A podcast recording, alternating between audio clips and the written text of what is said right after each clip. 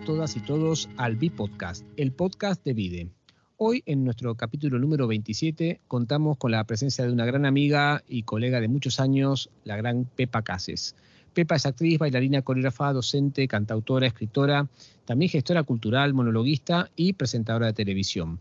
Nos conocemos hace muchos años y es un gusto que por fin podamos sentarnos a hablar un poco de su experiencia. Bienvenida, Pepa, al B-Podcast. Un gusto tenerte con nosotros. El gusto es mío. Gracias por invitarme, por supuesto. Por favor. mira, siempre empezamos nuestros, nuestras, nuestras conversaciones con los invitados preguntándoles un poco de, sus inicios, ¿no?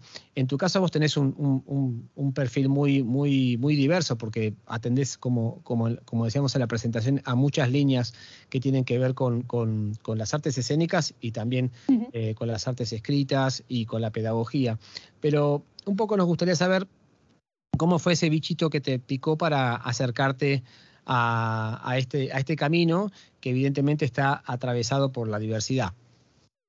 Pues yo creo que fue gracias a mi mamá. La verdad es que sí, que como soy así un poco nerviosa, tú ya me conoces, que soy muy hiperactiva, mi mamá me, apuntó a clases de ballet porque era lo que había en mi pueblo, era lo, más parecido a una actividad que no fuera deportiva y que fuera un poco artística y un poco creativa.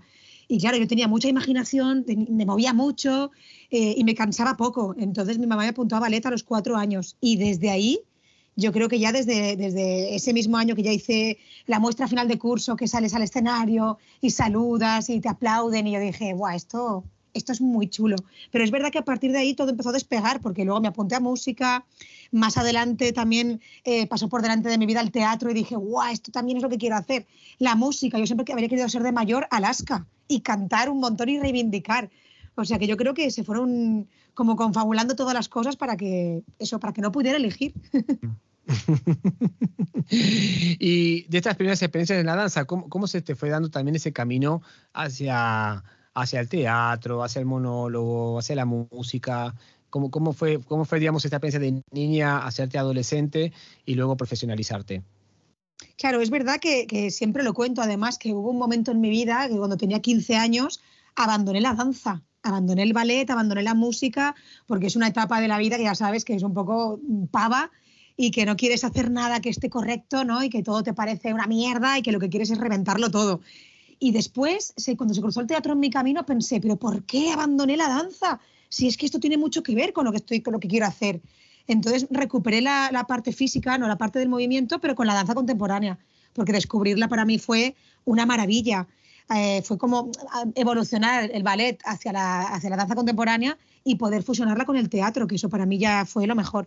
Y también tuve la suerte que yo soy de Villarreal y en Villarreal ya, ya sabéis que, que hay como una marmita enorme donde caemos todos y que hay un montón de artistas y hay un montón de compañías de artes de calle. Y yo tuve la suerte de, que mis inicios, cuando empecé a estudiar teatro y a, y a conocer un poco esta disciplina, tuve la suerte de empezar a trabajar en una compañía profesional de teatro.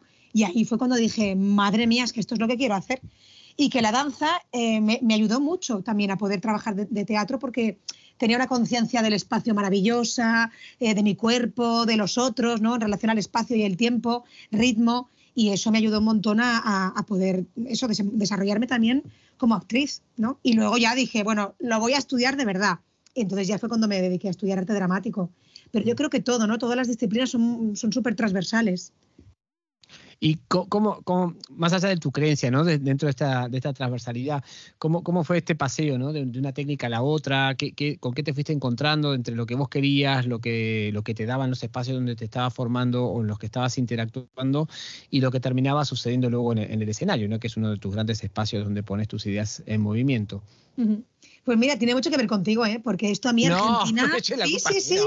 No, culpa buena, porque en Argentina, y además lo digo porque, jolín, yo he tenido muchos profesores argentinos y argentinas, y cuando yo acabé la carrera de arte dramático, en la que ya estaba como trabajando en compañías profesionales, pero lo que hacía era teatro, pero estudiaba danza contemporánea, pero empecé a crear como mi propia compañía fusionando danza y teatro, aquí en España no encontraba referentes claros, eh, no, no, a nivel interpretativo, sino a nivel de formación, donde poder estudiar la danza teatro a la vez, ¿no?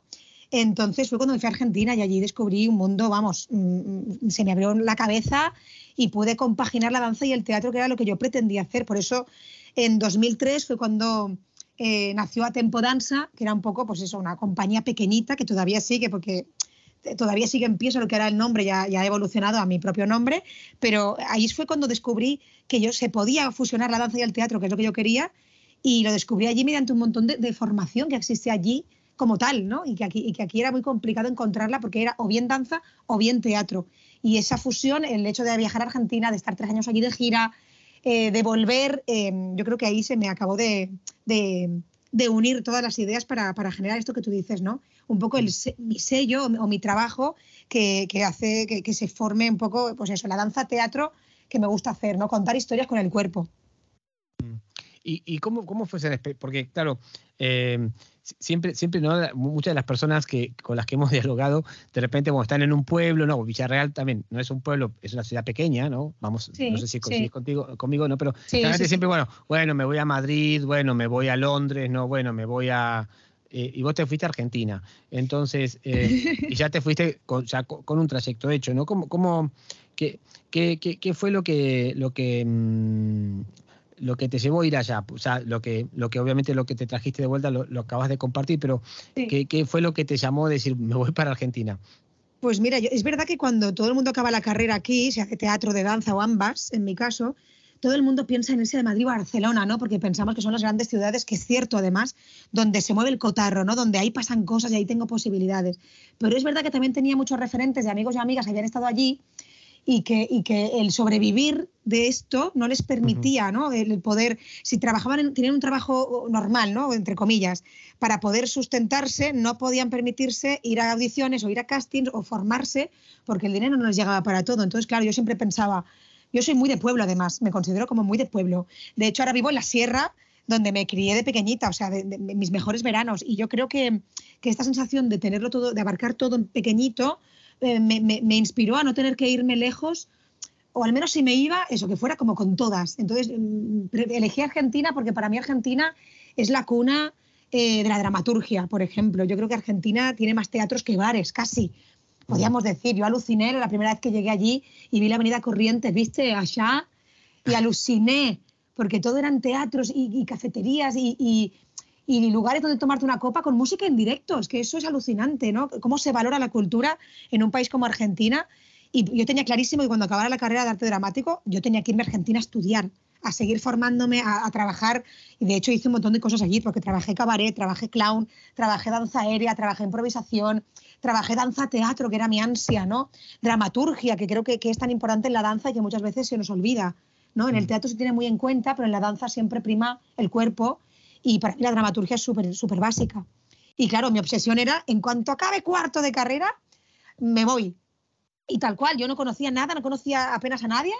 Eh, de hecho, allí te conocí, a ti te conocí allí ya directamente, conocía a Cecilia Colocray y poca más.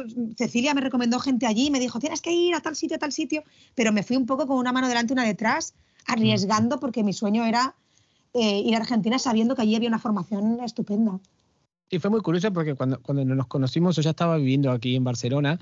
Eh, fue, en el, fue, en el, 2007 en un encuentro de, de creación, improvisación y performance que, que organizaba este. Um, eh, tiki tiki tiki tiki tiki, el nombre. Ay, no me acuerdo. Em, Pero sí que sé que fue en La Plata. Sí, Ale Cosín, ahí va. Eso, eh, cierto. Ale Cosín. Y lo hicimos en Buenos Aires y en La Plata que aparte siempre recordamos con Mario García, ¿no? De, de RQR, que, que, ha bailado muchas de mis piezas también, la, la, la, experiencia absolutamente bizarra, de la cual no vamos a describir mucho en este podcast, de haber dormido en la ciudad de los niños ese, ese sábado de la noche de La Plata, fue muy, muy bizarro. Está, está, en el top ten y mira que hemos vivido experiencias bizarras los dos, pero no creo que ninguna supere esa. Bueno, tengo que decirte que como, como mm. anécdota bizarra, esa que no la vamos a contar. Pero yo como anécdota me llevo que cuando te conocí además, yo te vi bailar y aluciné. Porque con tan poco, contaste tanto, que yo pensaba, Buah, yo quiero hacer esto. O sea que para mí también eres un referente, que lo sepas. Ay, muchas gracias, me, honra viniendo de ti. No, de este, verdad, de verdad. no, pero lo que sí me acuerdo es que, bueno, éramos artistas con muchísimos perfiles, con distintos momentos de sus carreras artísticas o creativas, ¿no? Y, para mí fue, aparte de que, obviamente, que, a, mí no me hiciste lo que le hiciste a Mario, porque me di cuenta antes, pero que a Mario lo tuviste un rato haciéndote la Argentina, que te sale muy bien. Sí, viste ah, que sí. pero que, y al rato dije, no, no, yo soy de Valencia, pero, pero que que lo, que sí, lo que sí me recuerdo es que, claro, nosotros nos teníamos un poco fichados por los nombres, pero estabas vos haciendo tu experiencia en el, en el, país donde, de donde yo me había ido, ¿no? Y, yo en el país del cual vos te habías ido, ¿no? Entonces, en algún punto em, fue, fue una, una, coincidencia muy, muy interesante y aparte, en mi caso era la primera vez que volvía desde que me, me había venido a instalar acá en el 2005. Em, cuando volviste, cuando volviste a, a España, un poco que... Eh, y sobre todo con esta experiencia, ¿no? De que si bien, si bien, como decís, ¿no? En Buenos Aires es un, bueno, en Argentina en general al teatro se le da muchísimo, muchísimo peso, ¿no? Eh, hay un montón de organizaciones y compañías oficiales alrededor de, ese arte escénico que es maravilloso. Y aparte muchas líneas dramatúrgicas, no solamente la, llamémosle la de texto tradicional, sino hay antropológicas, de nuevas, nuevas dramaturgias, etcétera, de hace muchísimo tiempo, ¿no? Em, eh, teatro físico, etcétera. Pero mm, cuando volviste, ¿qué, cómo sentiste ese contraste ¿no? de entre lo que pasa allá y las precariedades que tiene estar en Argentina, ¿no? con venir aquí y las precariedades que tiene España? ¿no? Claro, yo es que en ese, en ese momento yo, mm, después de haber estado allí, que yo me iba para tres meses y me quedé tres años. Es que es muy loco. la diferencia, imagínate cómo me enamoré del país y además que luego, por suerte, como yo me fui con un pequeño trabajo, un solo, me pude recorrer Latinoamérica. Entonces me recorrí Chile, Uruguay, Brasil, México. Para mí fue una experiencia brutal, donde siempre mi, campamento base que yo decía era Buenos Aires. Claro, eh, para mí los tres años fueron tan, tan, tan importantes en mi vida y en mi carrera, de hecho, que yo siempre pensaba, digo, parece mentira con la de, la de cosas que tenemos en España. Aquí no tienen de nada porque es muy complicado eh, tener una ayuda, es muy complicado ser autónomo, es muy complicado alquilar alquilar un departamento eh, necesitas un aval tremendo, ¿no? Entonces, todos los obstáculos que ya la vida de normal, vivir allí, implicaba, imagínate como artista. Entonces, claro, yo pensaba, pero ¿cómo somos de boludos en España que no valoramos lo que tenemos? Desde la seguridad social, desde, sí, sí, todo, todo el tema de... Luego es verdad que ahora vivo aquí y digo, madre mía, pues no nos falta aprender porque miramos hacia Europa, ¿no? Y eso es verdad, que, yo siempre pienso que Europa empieza a partir de Barcelona para arriba. El resto somos todavía norte de África. Pero cuando vives allí y, ya no estás 15 días de, turista, sino que llevas tres años viviendo y peleándotela allá, ¿viste? Mm. Te das cuenta de que de lo mágico que tiene Argentina y para mí es eh, el valor que se le da a las cosas y que no esperan una ayuda para crear, crean porque hay una necesidad. Y si quiero crear, le digo a dos compañeros, oye, vamos a hacer esto, quiero hacer esto, y se hace. Nadie está esperando una subvención, nadie está esperando a que le caiga dinero del cielo, nadie está esperando una producción o nadie está esperando un estreno para ponerse a trabajar. Y entonces a mí eso me pareció brutal y creo que eso lo refleja mucho la sociedad. Yo recuerdo que una amiga me decía, he visto por la tele una manifestación en Congreso y he pensado, la Pepa estará allí. Y yo decía, mira, si tengo que estar en todas las manifestaciones que hay aquí el día, no me da la agenda. Porque la gente cuando quiere quejarse sale a la calle. La gente se queja de verdad. Y en cambio aquí ponemos una instancia, el día de huelga nos quedamos en casa y nos lo tomamos como un día festivo y, creo que la actitud es otra, ¿no? Puede que esto haya cambiado un poco, ¿no? Mm, desde 2008, pero es cierto que yo cuando me fui, eh, allí valoré muchísimo eso, ¿no? Diciendo que pelotudos somos acá y justo cuando me volví, me volví y aquí había una crisis. Totalmente. Era un poco, era un poco loco, ¿no? mejor momento. Sí, sí, yo soy así, soy del mundo al revés, siempre. De hecho, mi abuela me decía, ay, mi nieta, mi nieta se va, mi abuela era andaluza, ¿no? Y me decía, ay, mi nieta que se va a hacer las Américas. Claro, hacer las Américas en su época, pues era como Rocío Durcal, no sé, irse a ganar dinero y fama a América. Y yo le decía, no, mira, abuelita, esto es al revés, ir a hacer las Américas ahora no es lo mismo. Los americanos vienen aquí a hacer las Europas. Totalmente, totalmente. Entonces yo me fui allí en un momento horrible y me, vine aquí en un momento horrible. Pero creo que eso también me nutrió un montón y me hizo abrir los ojos una barbaridad. Y, y claro, cuando llegué aquí, empecé a ver aquí imágenes que yo solamente había visto en Argentina, como, como personas buscando en los cubos de basura, como imágenes muy potentes que, que yo tengo un recuerdo como mm, ay, muy sensible ¿no? De, de, la sociedad argentina, sobre todo yo vivía en el barrio de La Boca, entonces yo esto lo viví muy cerquita. Y compañeros y compañeras que, que evidentemente lo perdieron todo con el cambio de la moneda. Y al volver aquí y ver estas imágenes me recordó muchísimo, ¿no? Entonces, por una parte, yo soy muy positiva y siempre pensaba, pues a ver si esta crisis nos hace recuperar estos valores que tienen tan fuertes los argentinos y argentinas. No sé si eso ha llegado, pero llegué aquí y claro, todo era fatal. Todas mis compañeros y compañeras se dejaban de bailar, dejaban el teatro, se buscaban un trabajo como normal, ¿no? Dentro de lo posible. Y, yo recuerdo que, que tuve una conversación con una amiga diciéndole que no, que hay que seguir, que aunque los bolos que tengamos o las actuaciones o las giras sean peores, hay que seguir apostando por la profesión. No la podemos abandonar, ¿no? Así como así. Y así ha sido, sí, sí. Yo recuerdo hacer actuaciones que cobraba al año o al año y medio de hacerlas. a ti te habrá pasado también, ¿no? En esta crisis del 2008. Eh, sí, sí, sí, sí. no, fue fácil porque justamente se venía de un, momento, sobre todo aquí en Barcelona, eh, de mucho crecimiento, ¿no? También fue uno de los motivos por el cual este, yo decidí venirme aquí, ¿no? Porque yo sobre todo iba a trabajar más a Bruselas, pero ir a vivir a Bruselas, quizá la carrera artística hubiese sido más rápido, pero hubiese sido básicamente un infeliz, porque vivir ahí claro, no es fácil. Esta, la si esta carrera ya es difícil, esta profesión, sí, sí, hay que ponérselo fácil. No, no, por lo menos fácil en lo que tiene que ver con el caso mío, lo que tiene que ver con las relaciones humanas y, la creación de un grupo un grupo de, pertenencia que tenga que ver con la amistad. Eso en, es muy difícil y casi te diría que casi una, una no sé si una, algo ilusorio, pero casi, ¿no?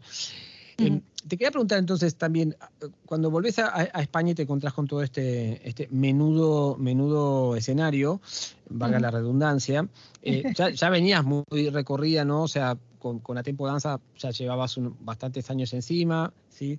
Habías estado en varios países, luego estuviste en, algunos otros más, pero ¿cómo empezaste a hacer convivir al volver todas estas facetas que tenés, ¿no? De, de, bailarina, de coreógrafa, de actriz, ¿no? De poeta, de músico, o sea, ¿cómo, cómo antes de entrar también tu parte de gestora, ¿no? que ya, ya vamos a hablar de, de, que tenés mucho recorrido ahí, pero me interesa entrar un poquito en tu mundo, en tu universo creativo, que yo que tengo la suerte de conocerlo de cerca me parece increíble, muy potente y, aparte muy diverso. Eh, sos una persona muy, muy, muy heterogénea y eso está, está genial porque, porque tenés muchas formas de contar las cosas y no, mm. no una sola. Y, y, cómo hiciste convivir, digamos, tu, tu discurso escénico, ¿sí? si es que vale la palabra, con todas estas facetas que tenías y que tenés y que cada una, claro, demanda su tiempo, su forma, sus mm, mm. no, es lo mismo, ¿no? ¿Cómo, cómo, cómo fue también desplegar todas esas pepas? Sí, sí, difícil, qué difícil la pregunta, porque además yo soy de las que no, no, no premedito nada. O sea, que mis planes siempre son a corto plazo, porque tú sabes que esta vida que llevamos un poco loca, yo no puedo hacer planes para que de aquí cinco años. Mi plan siempre es el, en el año que vivo, ¿no? Un poco. Entonces sí que es cierto que, he tenido momentos en los que la carrera de, cantante o de creadora musical ha estado más abandonada o de repente la, de actriz ha sido un poco más abandonada, porque depende de, hacia dónde se ha ido llevando esto, ¿no? Pero, pero es verdad que, a pesar de no haber premeditado nunca, pues ahora voy a hacer mucho teatro, ahora voy a hacer danza, ¿no? Siempre como que se me ha ido, me ha ido llegando un poco y yo lo he ido cogiendo, ¿no? Un poco sin descartar nada. Yo soy de las que me, cuesta elegir porque me gusta todo, todo me apasiona. Yo, mi, marido siempre me dice, tienes un problema, eres una yonki, porque te gusta tanto lo que haces que eres incapaz de decir que no y eres incapaz de, seleccionar a veces por lo mismo, ¿no? Porque me apasiona todo lo que hago. Y es verdad que cuando, que cuando yo volví de Argentina, yo ya tenía 29. 29 años. Entonces, el año siguiente que cumplí 30, que como que volvía un poco a integrarme en, la, en el sector, ¿no? De, de, tanto de la danza como del teatro aquí, eh, a los 30 me vinieron un montón de dudas ¿no? y de cuestiones. Y que es verdad que alrededor mío muchos directores y directoras me preguntaban, no, Pepa, pero tendrás que decidir, ¿no? Porque claro, si fueras solamente actriz serías una gran actriz, pero como le dedicas tiempo a tantas cosas, pues nunca llegarás a ser una gran actriz. O como eres, como también cantas y también bailas, pues si dedicaras solamente a la danza, pues serías la, la Sol Pico de Castellón, me decían, ¿no? Yo decía, jolín, qué presión. qué presión. Además, bueno, Sol, si nos escuchas, un besito enorme, porque Sol para mí es una maestra y una amiga y una maravilla. Pero claro, es cierto. Entonces yo me planteaba, ostras, que tengo 30 años ya. ¿Por qué tengo que, que elegir? Y es verdad que, yo digo, es posible que si solamente eligiera una disciplina sería buenísima en esa disciplina, si le dedicara todo el tiempo, toda mi energía y toda mi pasión, pero es que no me va a hacer feliz. Y como tú has dicho antes, ¿no? Es que, es que además de artistas somos personas y, hay que ser felices y, elegir un poco, ¿no? Igual que he elegido vivir en la ruralía o vivir en Castellón, que somos la periferia, y, pelearla desde aquí, pues elijo el no elegir no elegir una disciplina porque me gustan todas. Es que me gusta cantar, bailar, actuar, componer, me gusta dar clases, me gusta gestionar. Jolín, qué difícil tener que elegir. ¿Por qué? ¿Por qué nos obliga a veces la sociedad a elegir una sola cosa para ser buenos? Es que igual yo no quiero ser buena en nada, quiero ser feliz. Entonces, por eso digo que yo no, no, no he premeditado jamás el, el, ¿qué voy a hacer este año? Voy a hacer solo esto. No, no, las cosas como que me han ido viniendo y de repente yo creo que el, que el universo a veces te pone pistas alrededor de hecho, ahora acabo de sacar el tercer disco y hacía como, no, sé, creo, ocho años que no sacaba disco desde el segundo. Y en esos ocho años la música ha pasado por mi vida de diferentes maneras, pero no tan fuerte como para que le dedicara tiempo a hacer un disco. Pero en cambio, pues la parte de actuación me, llegó más fuerte cuando se presentó la oportunidad de trabajar en la tele. Entonces yo creo que esto, eso, no sé, eh, van apareciendo trenes, ¿no? Y yo me voy subiendo a todos literalmente a todos. Vamos, voy con mochila para que me dé tiempo a todo. Porque me parece genial que, la vida te ponga cosas delante y que, y que las sepamos jugar, claro que sí. Y, mm, está bueno esto que decís, ¿no? De esta espontaneidad de estar como abierta a que las cosas se transformen en el, mientras tanto, ¿no? Em, pero, es decir, te subís a estos trenes, ¿no? Y, y, ¿qué se te dispara creativamente? Porque vos si bien tenés, como decía antes, una línea heterogénea, seguís ciertas temáticas que tienen que ver con la relación de tu forma de ver lo que te rodea, ¿no? O sea, que mm, no, tanto preguntar, bueno, ¿qué te da la música que no te da la danza? Porque eso sería una tontería, sino más que mm. nada es eh, cómo, este mm, multidiscurso que tenés y que dijéramos, este, o este, discurso con múltiples maneras de, de expresarse o de, o de plasmarlo, eh, se relaciona entre sí. O sea, cuando decís, bueno, me subo al tren, este, bueno, y ahora también aquel, ¿qué pasa con tu parte creativa ahí? ¿Qué, qué se, te, qué se te activa también? ¿Va también por una cuestión espontánea? O, o si, bueno, ahora que estoy en este tren, esto que lo quería hacer, lo hago. No sé, ¿cómo, cómo poco Yo es que, creo que, que, aunque, aunque cada disciplina sea, sea diferente, no todas tienen un denominador común, que soy yo, que soy yo como persona. Entonces es verdad que, tengo mis inquietudes y que las plasmo en todo lo que hago. No es lo mismo la Pepa de que cuando tenía 20, que con 18 fue cuando empecé, que la Pepa con 30, que la Pepa ahora con 40, claro. Pero sí que es verdad que ese denominador común en este momento, por ejemplo, eh, es el feminismo. Quiero, quiero decir que en cada momento hay una temática que te pica, ¿no? Yo creo que los artistas hablamos de lo que nos pica. Y en el momento en el que, por ejemplo, creé De Traca, que es un espectáculo de danza-teatro que hablaba sobre los refugiados, pues me picaba este tema, me picaba el que yo también me he sentido fuera de mi país, también me he sentido sola, también me he sentido eh, desterrada. Creo que, que, siempre creo, por suerte, nunca he tenido la necesidad de crear porque tengo una subvención o, tengo que demostrar algo, tengo que justificar algo. Siempre he creado porque algo me pica. Entonces, eh, pienso qué me pica y a partir de ahí creo. Y pienso en qué disciplina lo puede contar mejor, porque es verdad lo que tú me dices, no que te da el teatro, que no te da la danza o que no te da la música. Es que hay cosas que yo no puedo contar con palabras y necesito expresarlas con el cuerpo. Y hay cosas que, necesito cantarlas, es que es muy complicado bailarlas, ¿no? O hay cosas que tienen que ser mucho más explícitas porque quiero que el mensaje sea más claro. Entonces tiene que ser mediante un monólogo, por ejemplo, ¿no? Algo de humor.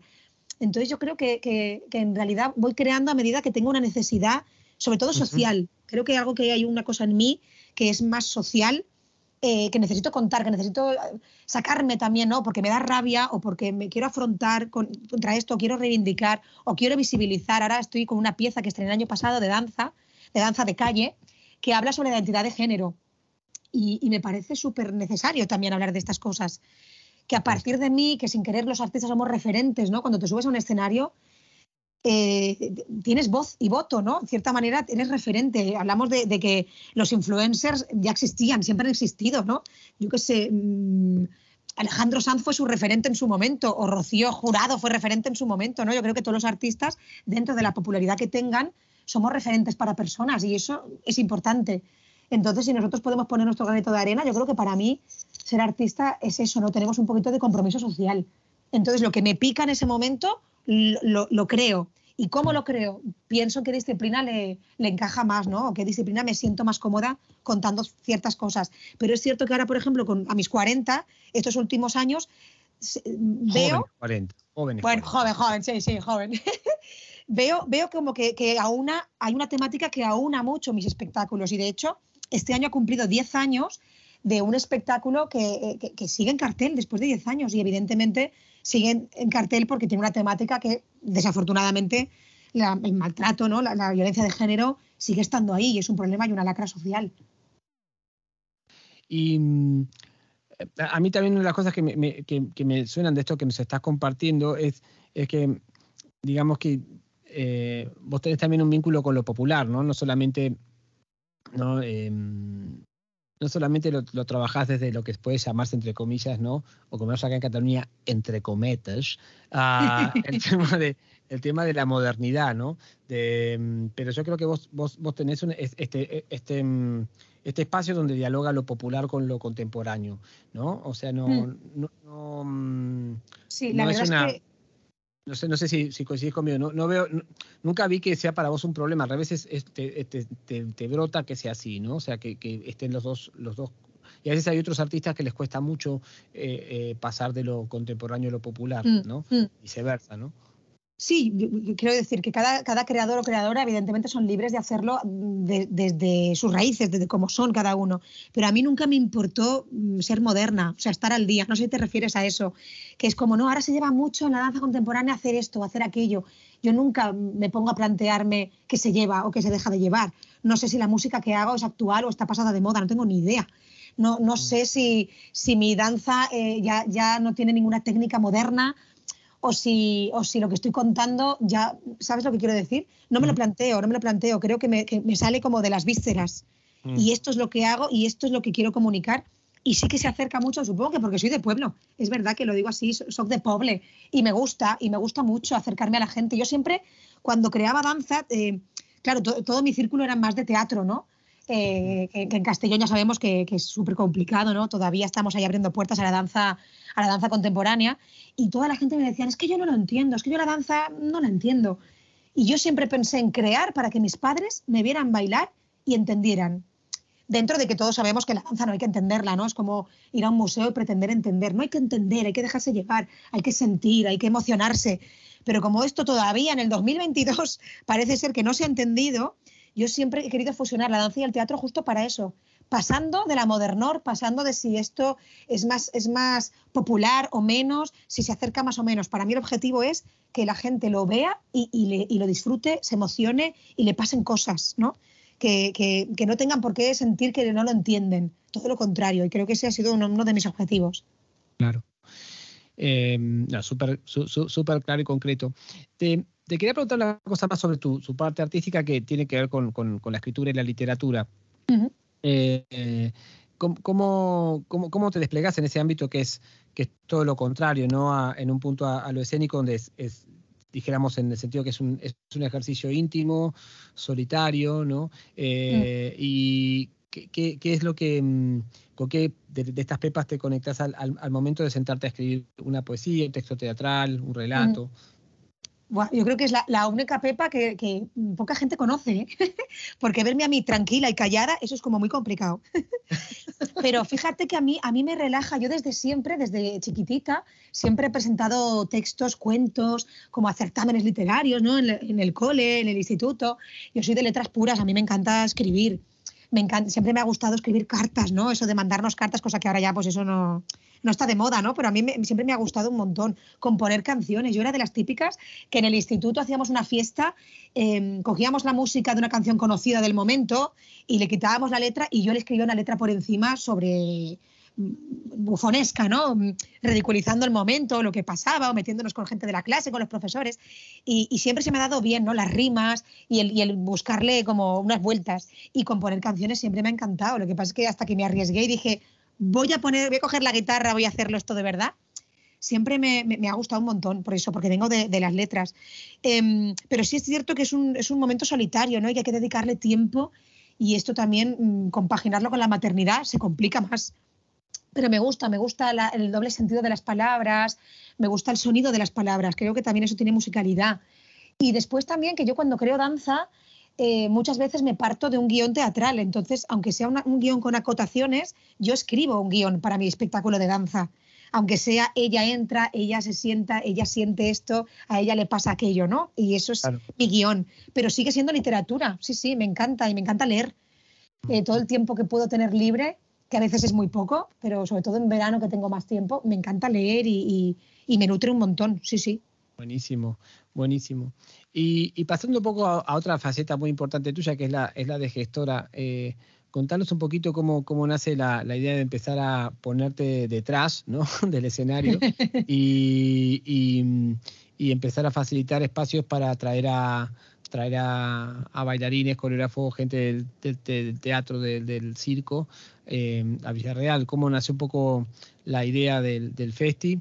y estuviste involucrada en más cosas también, pero ¿cómo, cómo nació esta mm. parte tuya de, organizar, ¿no? También un espacio donde vengan otros artistas, además de las que, de, de las, de las obras que vos montabas o, Claro, es que yo creo que eso de, voy a ser gestora cultural, eso no sé si cualquier artista se lo plantea nunca, eso te sale solo por necesidad, por inquietud de decir, bueno, si aquí no hay nadie que lo haga, alguien lo va a tener que hacer. Si a nadie le va a interesar hacer un festival, pues me, va a interesar a mí, pues ya se lo voy a vender yo a alguien, ¿no? Mm. Creo que es, un poco esa, inquietud personal y artística también, ¿no? En mi caso, porque en Castellón, en la provincia de Castellón, todavía a estas alturas, pues cuesta muchísimo, ¿no? Y, una de las cosas también eh, era que, que, necesitábamos alguien que hiciera de nexo, ¿no? Estos programadores o programadoras culturales que siempre nos hacen falta y que no existen. De hecho, no sé, en Barcelona, imagino que sí, pero por esta zona cuesta muchísimo ¿no? que existan estas, estas personas que no, hablo de programadores o de asesores políticos que están llevando teatros, sino personas que realmente tienen una formación y que saben lo que está pasando y lo que están haciendo. Y es verdad que yo empecé hace 10 años con el festival, también con el aula de danza de la universidad, que tampoco existía, con la Escuela Municipal de Danza Contemporánea de Villarreal. Y, bueno, eso se me da bien redactar, en este caso, ¿no? La literatura, entonces me puse a redactar un proyecto y me puse a llamar puertas, porque, pero por eso mismo, no por, el afán de ser gestora cultural, si es que no le gusta a nadie, ser gestor cultural es muy duro, estar, estar gestionando muchísimo, y más para un artista, ¿no? Que lo que queremos es estar creando. Pero mm. es verdad que si esas puertas no las abría un artista, no se iban a abrir nunca. Entonces, bueno, yo estoy satisfecha porque eh, la Escuela Municipal de Danza Contemporánea, por ejemplo, que, también requirió mucho esfuerzo. Eh, ahora mismo ya tiene eh, una licitación pública y ahora ya, aunque yo me fuera en algún momento, esto va, a seguir en pie y esto es muy importante. O el aula de danza de la universidad, o diferentes festivales ¿no? que, han ido saliendo como champiñones así cerca en la, provincia, e incluso compañeros y compañeras que a raíz de, este festival han ido creando otros, ¿no? Danza, Danzad Malditos de Pamplona, que también lo lleva Carmen Larraz, a raíz de este festival, o bueno, muchos otros que a raíz de Villarreal en Danza dijeron, oye, pues, ¿cómo, ¿cómo has hecho, Pepa? Y digo, pues nada, he redactado un proyecto, he ido a llamar a la puerta y he dicho, esto hay que hacerlo, venga. Y claro, mucha gente, pues al final se ha tirado al rollo y han dicho, vamos a abrir puertas. Si hay que esperar que un político se, pase, se le pase por la cabeza que hacer un festival de danza es una buena idea, no va a pasar nunca eso. Eso seguro. Seguro, seguro. Entonces creo que, que también es un poco mm, no debería ser nuestra responsabilidad y nuestra obligación, pero bueno, eh, creo que es interesante también que lo podamos hacer mm. y que poco a poco haya mucha gente, porque a veces también se pasa que, en la danza sobre todo, la gente piensa que cuando llegas a los 40 ya se te acaba la danza, ah, es que mi cuerpo está distinto, es que he tenido dos hijos, es que, bueno, claro, un montón de circunstancias que evidentemente hacen que cambie tu cuerpo. Nadie está pidiendo bailarines jóvenes todo el rato tampoco. No, pasa nada. A mí me encanta ver a bailarines y bailarinas mayores. Totalmente. Pero nos lo exigimos y, a veces hay gente que descubre una faceta en sí, en sí que es la gestión cultural, que es maravillosa y han dicho, madre mía, yo bailando con lo que me gusta a mí hacer gestión. Quiero decir que encuentran otra rama dentro del sector de la danza que es maravilloso y que hay que ir abriendo puertas. Claro que sí. Y bueno, ya, van para 10 años, ¿no? El festi. Pues eh. mira, te tengo que contar, no sé si te enteraste por la prensa, pero este año íbamos a cumplir 11. Y el año pasado Mm. Eh, me reuní con alcaldía y les dije que ya estaba harta. Ah, sí. Y el festival desaparece, pero desaparece mm, siendo consciente, después de un gran duelo, siendo consciente de que, de que va a posar boretes. O sea, Villarreal en Danza ha sido el gestor, el gestante, mejor dicho, de muchísimos otros festivales y muchísimos otros ciclos de danza y, y eventos porque un festival no se puede aguantar solamente con ilusión. O sea, el político tiene que ver que hace falta presupuesto y eso es fundamental. Entonces, claro, yo siempre agradezco a toda la gente que, apoyó Villarreal en Danza desde el principio, eh, desde el equipo de staff, a todas las compañías que han venido, porque realmente se apoyó muchísimo. Incluso el Instituto Valencia de Cultura ponía dinero, mucho dinero, y en cambio, eh, en relación a Villarreal, Villarreal se ha rendido. Y claro, no, no se puede no dignificar la profesión.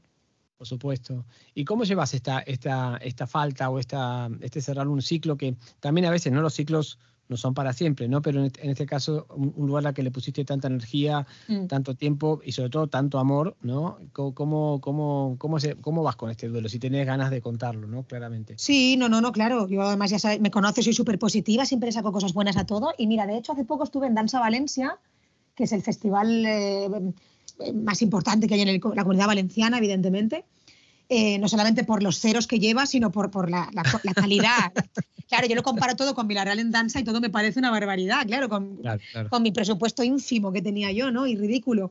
Pero aparte por la calidad, por el buen hacer, ¿no? Y por el referente que es 34 eh, ediciones que lleva. Y una de las cosas buenas, bueno, muchas, ¿no? Pero una de las cosas buenas que saco de, para quitarme un poco este duelo de decir, jolín, 10 años invirtiendo energía, 10 años que se creó al lado de la escuela para que esto funcionara, el primero en Castellón y el único que ha habido en Castellón, em, un referente porque además era un festival especial, no era un festival donde el artista viene, actúa y se va, sino que tenía un carácter de encuentro. Eh, de formación, de exhibición, de, residencias, de, coproducción. Bueno, para mí, claro, es como mi bebé, pero de repente voy a Danza Valencia y veo compañías que arrancaron en en Danza y ahora están despegando gracias a que pasaron por Villarreal en Danza. Festivales que, han, nacido gracias al, ejemplo de Villarreal en Danza, ¿no? Eh, incluso, incluso ciclos de danza o, bueno, otro tipo de actividades que a partir de Villarreal en Danza como, como que ha florecido, ¿no? Entonces quiero pensar que Castellón no estaba preparado para un festival como Villarreal, ¿no? que, era demasiado moderno para, un, para una, no una ciudad, para una provincia que todavía no sabe lo que es la danza contemporánea todavía cuesta entenderlo, todavía no se programa. En las programaciones regulares no existe la danza contemporánea. En dos o tres teatros puntuales, pero el resto de la provincia es súper complicado. Incluso compañías profesionales, eh, después de casi 20 años, sigo siendo la única que hay en la provincia de Castellón. Entonces, claro, yo a veces digo, estoy pidiéndole peras al olmo. No se puede concebir un festival de esa dimensión en una provincia que todavía tiene que, subir unos peldaños ¿no? para llegar ahí. Así es que yo pienso en la parte buena, creo que ha sido un, una, una yaboreta, ¿cómo se dice en castellano? Una yaboreta, un germen, ¿no? Un germen que, ha hecho que, bueno, que florezca de otra manera. Entonces quiero pensar que, que, aunque ahora haya, desaparecido este año ya, y esos 10 años hayan sido como, como referentes para, que siga la danza, ¿no? Bueno, es súper interesante eh, escucharte ¿no? y ver, y ver cómo, lo, cómo lo llevas, que también es algo que quizá para la gente que nos está escuchando puede ser inspirador, ¿no? Como cuando se cierra un ciclo y empieza otro, ¿no? Y que deja, y que, deja eso que existe, evidentemente, ¿no? Nosotros grabamos hace poco también un podcast con, este, eh, con Carmen y, y, que Carmen también ha participado de vídeos. Ah, qué bien, sí los cruces están ahí, ¿no? Y, y siempre está, esta cuestión, ¿no? De por un lado lo que se propone, lo que decías de ponerle amor y ilusión, y después el tema económico, ¿no? Que a veces cuesta tanto en este país, eh, sobre todo lo que tiene que ver con lo periférico, de apostar. A ver, en las capitales también es complicado, ¿no? Pero eh, al fin de cuentas es un poco como, como nos dijo en otro podcast Monse Colomé, ¿no? Que todo, para que esto cambie que hay que cambiar el sistema educativo, ¿no? No es que Obvio, falta más dinero, no, no es una cuestión de dinero o de recursos, porque acá dinero hay y mucho. Y mucho. Es una cuestión de voluntad política, siempre. Sí, sí, y de educación, y de cambiar el sistema educativo. Claro, claro, claro. Pero eso también es, una, eh, es, una, cuestión de voluntad política. El político de turno tiene que decidir que es importante que el arte esté en las escuelas, evidentemente. Sí, sí. Y mm, pero ligado a esto también eh, hay otra pepa con la que me gustaría preguntarle de las va a parecer que, sos una persona esquizofrénica que no lo es para nada. No, no, no, no, para nada. No, pero, pero un poco tu labor como docente, ¿no? O sea, estás en, estás en la MD de Villarreal y cómo, cómo, cómo es tu trabajo em, eh, de, digamos, de, de, transmisión hacia las nuevas generaciones eh, y, y, cómo es esa experiencia de encontrarte con, con gente que está en un estadio en el cual vos estuviste hace unos años ya, ¿no? Mm. Por más que seguimos aprendiendo y formándonos siempre, ¿no? Siempre, sí, la verdad es que siempre. Pero eh, la escuela, claro, lleva 10 años desde la creación, ha ido creciendo mucho porque también, pues eso, intentar hacer entender a la parte política que esto es necesario es complicado. Eh, pero después de ahí, claro, tengo la suerte ahora de que tengo un equipo que antes no tenía. Antes estaba yo sola dando todas las clases y era como muy agotador y muy complicado también, ¿no? Yo creo que, que no podemos ser todopoderosas y hacerlo todo. Y ahora, por suerte, tengo un equipazo de profesorado eh, y de personal que, que es maravilla y que, y que, me ayuda. Y hemos conseguido desde hace ya cuatro años eh, tener un grupo incluso de danza down, que era también una espinita, tú sabes que sobre la parte social me interesa mucho y, yo sé que la danza cura, la danza es terapia y la danza es maravilla. Y es verdad que la Escuela de Danza de Villarreal no deja de ser un trampolín, que yo creo que, que estamos dando como las pinceladas básicas para que conozcan la disciplina y que realmente quien luego le interesa dedicarse, yo ya voy como focalizando y, recomendando dónde podrían estudiar para realmente crecer, ¿no? Y, no deja de ser una escuela municipal, pero creo que ha abierto, ha abierto muchas cabezas y muchas almas esta escuela. Y para mí la pedagogía mm, es que a mí me encanta. Ahora echo de menos el poder dar clases de seguido, ¿no? Porque las clases regulares ya no las estoy dando yo, tengo el equipo de profesores y profesoras, porque es eso, es que estoy en mil cosas, estoy en mil cosas. Pero siempre vuelvo, yo organizo las muestras final de curso, los workshops, yo siempre estoy dando algún taller. Em, y, me, encanta a mí la pedagogía. Aparte de la MD, me llaman de muchos otros sitios donde me escapo a hacer workshops o masterclass. Y, me parece, bueno, yo siempre digo que, yo lo haría gratis porque la que, la que, está, la que está aprendiendo soy yo, ¿no? La pedagogía tiene, tiene esto para mí. Mm. Buenísimo. ¿Y qué, qué te encontrás? ¿Qué, qué, qué, ves en las nuevas generaciones? ¿Cómo, cómo, cómo lo, cómo, cuál, cuál, es tu take en, en, en, esta nueva gente que viene con otra dinámica, ¿no? con, eh, con una relación con, con, el tema de las redes sociales, ¿no? con el tema de la, del exponerse, muy distinto al que teníamos nosotros cuando nos formamos?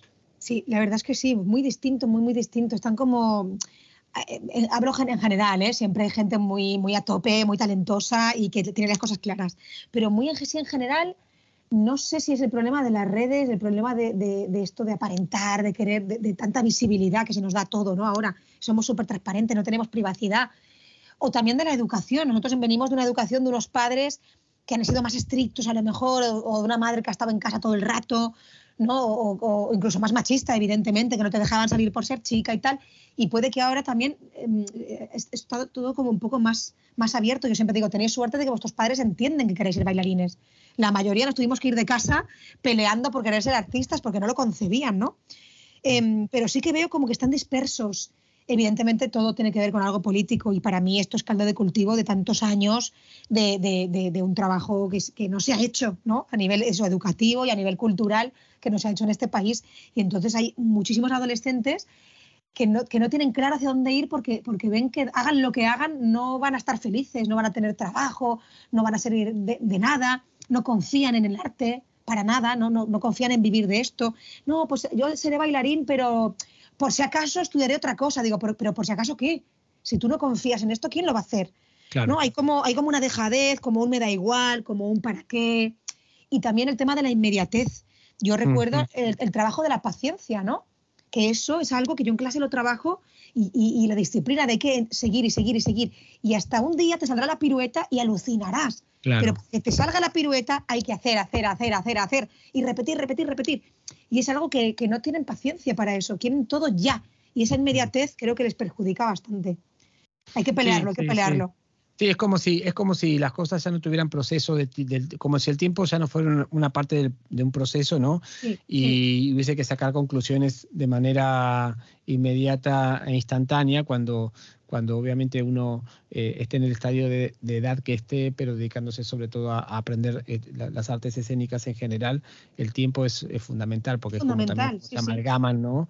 Eh, nuestras decisiones, nuestras visiones y sobre todo la, poética que quieras desarrollar. Claro, claro, pero para todo, para todo el cuerpo, el cuerpo necesita un pozo, el cuerpo, la mente, el alma, un pozo para, para asimilar, para adaptar, para crecer. Y eso la gente joven lo tiene como, bueno, ya, ya, enséñame otra cosa, quiero aprender otra cosa y eso, esa inmediatez yo creo que es perjudicial, claro. Pero bueno, otras cosas buenas tienen también, ¿eh? Tienen eso, la tecnología la, controlan de una manera que yo digo, es que normal que sea una boomer. Vamos, es que no, entiendo de cables nada. Me parece alucinante todo lo que son capaces de hacer, incluso a nivel musical, por ejemplo, ¿no? las tecnologías en, la, música me parece una flipada. es, impresionante. Sí, sí, Hay un acceso a, a, una serie de recursos que antes no había y que hoy también permite también, un, digamos, eh, unas sinergias mucho más amplias también, ¿no? claro, claro. Incluso el tema de Internet, solamente Internet. Eh, yo siempre cuando cuento muchas, muchas compañías jóvenes que me preguntan, oye, Pepa, ¿cómo hacemos esto? ¿Cómo se hace una factura? ¿no? Oye, me piden una factura pro forma, ¿eso qué es? Y para el contrato y la firma electrónica, claro, todo esto que a un artista nunca nos enseñan que yo aprendí ensayo-error, ensayo-error, metiendo la pata mm. mucho, perdiendo dinero porque hacías un presupuesto y luego no te había salido bien, habías contado ciertas cosas. Y eso no nos lo enseñan ni en ninguna carrera, ni en la de teatro ni en la de danza. Y me parece un error también. que dices, vale, sé bailar, pero ahora cómo vendo un bolo. Y ahora cómo, quién me lo compra, cómo hago una gestión, cómo hago la logística. O sea, esto, esto es súper importante. Y nadie nos lo enseña.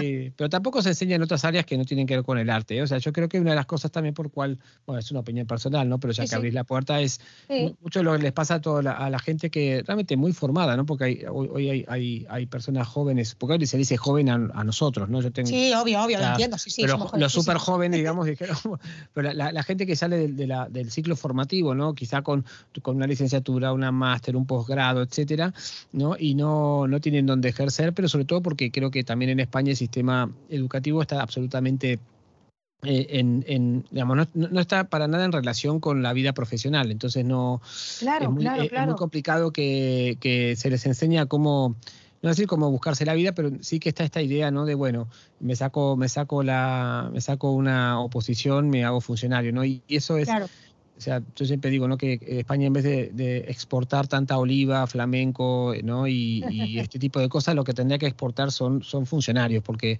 creo que... Tenemos muchísimos y demasiados, ¿cierto? Tenemos demasiados, sí.